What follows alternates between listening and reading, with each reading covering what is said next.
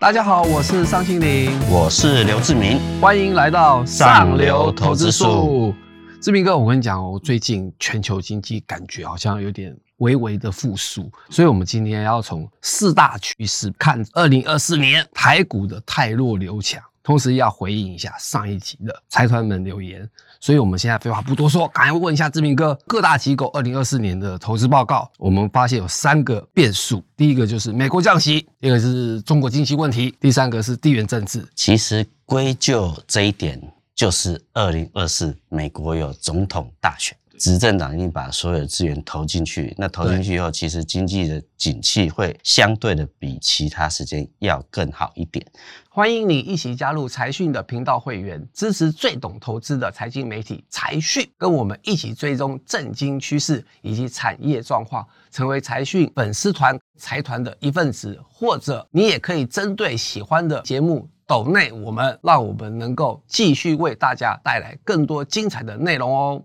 因为选举，所以他不好意思再升息了。不是美国总统哦，嗯，没办法控制联准会的。但是看起来，美国现在的联准会是非常了解拜登的心意的，所以在这时间，他也知道升息到五趴以后，其实对经济可能会有一些对压力。有传出有新一波的倒闭潮。嗯，就是因为成本太高了。是，那它等于是有一点预防性的降息，重点是因为它过去是为了把通膨压下来嘛，对，所以升息的速度蛮快。那通膨的确也是从九趴直接降到可能三趴多左右，所以说美国联储会开始降息，这就可能促进这个资金又往风险资产投资，所以说股市应该就是往上。对，那我们另外一个比较担心是中国的经济不好，嗯，很糟糕，感觉是。那目前其实你看哈，我们观察今年的中国经济的确不好嘛。但是除了香港跟中国的股票市场是向下修的以外，其实是像普遍涨。美国是创历史新高，印度啊什么日本其实都是往上走。其实中国的不好，并不代表全球经济一定会不好，只要中国不崩盘。撑住就够了，因为其实中国不好，可能会让越南好、泰国好、东南亚的国家好。嗯，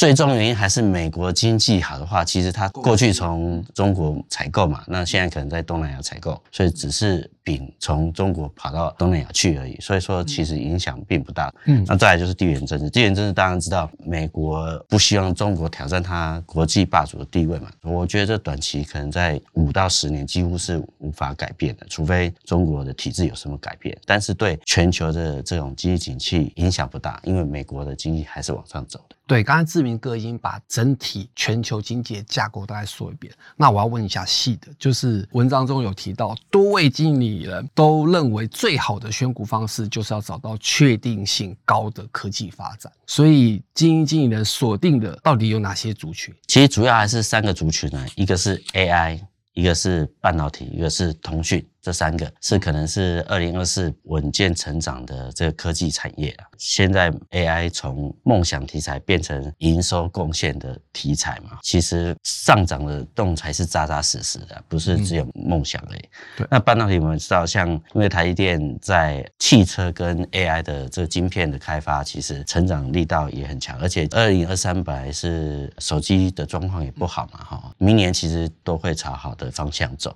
那消费电子变好时候，其实半导体的这种产业一定会变好。然后另外一个是像记忆体相关的产业，其实报价也往上扬嘛。所以说，不仅是逻辑制成的这些半导体的也好，甚至连记忆体相关的这些公司也好，等于是半导体全面性都往上走啊。对，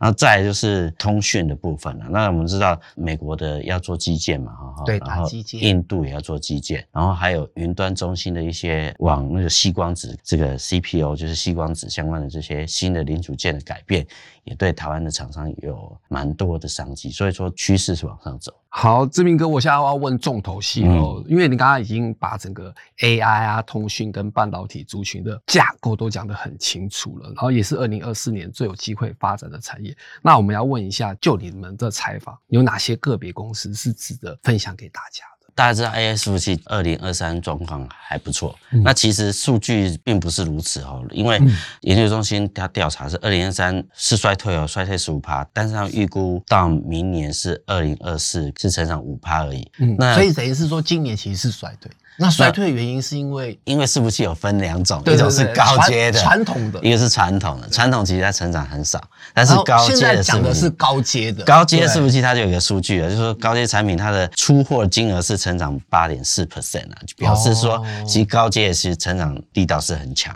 对所以说你如果要选伺服器的话，要选那个有办法吃到高阶伺服器订单的公司才会有收益哦。你那我大概举例，就是比方说广达今年会这么看重，就是因为它跟 NVIDIA 很好，所以它都出高阶的。，对。那红海可能就不是高阶。因为红海本来就是伺服器制造大厂，但是它是所有的伺服器，它对高阶的饼吃的没有那么大，所以说相对它就没有那么好。那像广达呢，它就锁定在高阶的伺服器啊，因为它跟 NVIDIA 合作是很很密切。它是二零零八年就投资华海科技园区哦，很早就把供应链往台湾、越南、泰国去移动。它的那个生产基地是完全符合美国政府的规定嘛，所以它一定会营收会往这边走。对然后再就是车用，因为广达其实明年在车用的电脑上面，其实以后的车子为了要自动驾驶，车子里面的电脑其实就是一台高阶的伺服器，所以它价格也会不错。另外一个是技嘉，像技嘉它除了辉达以外，它还有超微还有 Intel 的订单，有机会给技嘉。然后另外一个技嘉子公司技刚，它是做那个水冷散热伺服器的一个开发，那其实状况也还不错，而且技刚可能二零二四、二零五有上市贵计划嘛，所以说也会贡献技嘉的市值成长。那另外一个比较值得大家关注的，就像 PCB 产业，因为高阶伺服器它的板子不是普通的那种消费性的板，它是比较厚的，好多层的。那像伺服器需要的这种多层板的，应该关注一家叫做高技的一家公司。那它的产能几乎都在台湾的桃园，那其实也符合这个美国伺服器的这个生产基地嘛。就是要跟中国的供应链分开啦是是对。那其实还有很多公司啊，其实可以看我们财讯都会有比较详尽的介绍。好的，所以听志明哥讲完之后，我觉得 AI 在二零二四年是非常有机会的。然后，但是说到 AI 啊，我们一定要讨论到护国神山台积电。接下来以台积电为首的这些供应链们，明年的展望是如何的？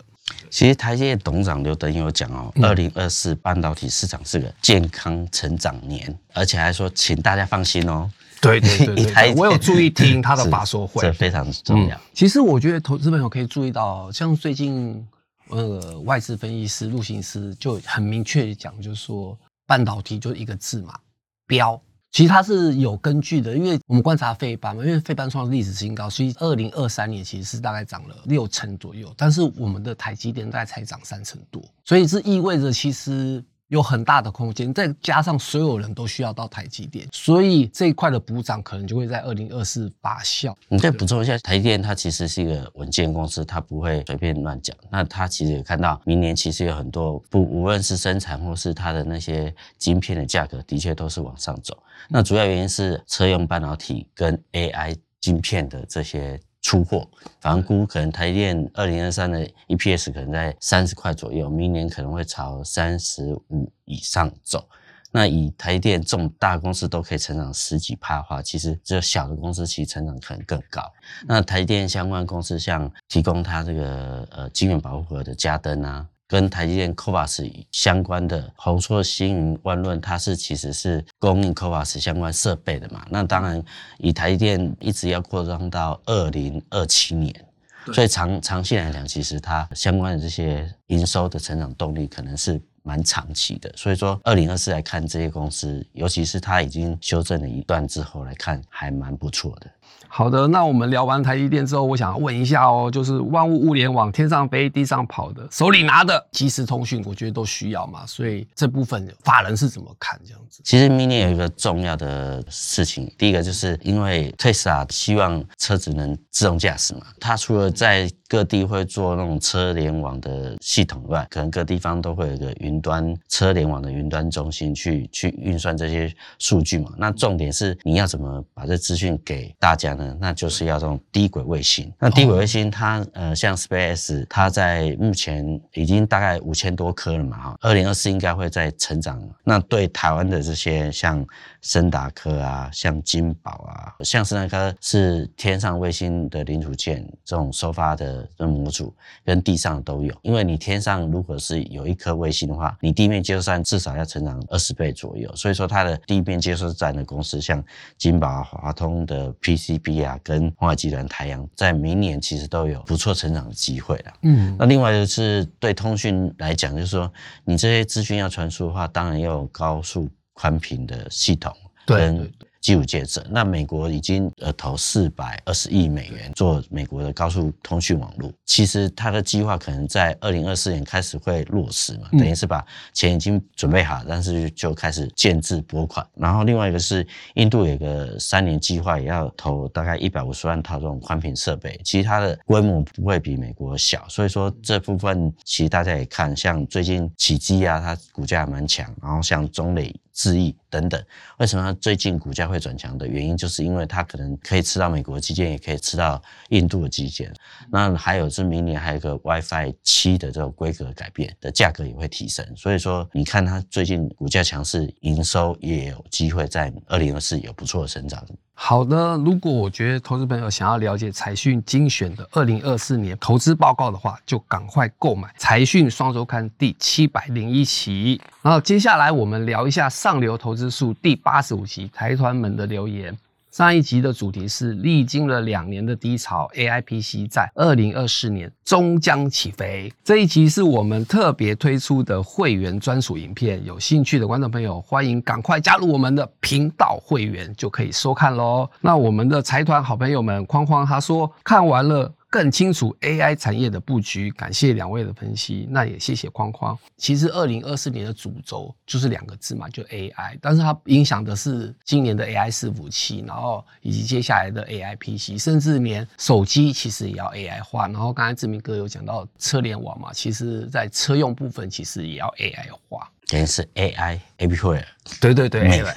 对，没错，对，好的，那我们第二个拆装好朋友萨卡班甲鱼，他说最近朋友都在讨论 A I P C，也很多人想要换电脑，现在都想要在等 A I P C 了，可见又是一个新的市场需求。还好他有加入会员，才能收看到台厂供应链哦。关于这部分，因为刚才看说他好朋友要买 A I P C 嘛，其实品牌厂已经。有推出符合 AI PC 的笔电，就是之前我常讲的，未来的赢家跟输家是会应用 AI 的人。会变赢家，不会应用就会变输家。那当然对个人来讲也是一个军备竞赛嘛，就是对你要享受到它的好处便利，你当然就要投资你的不管是手机或是电脑。所以说，当然你就会花更多的钱买这样的设备跟 notebook。但是问题是，中国的 notebook 也很强，像联想啊这种。那现在是国际大部分都希望能跟台湾厂商合作嘛，所以说台湾厂商的这种地位可能跟过去就不太一样。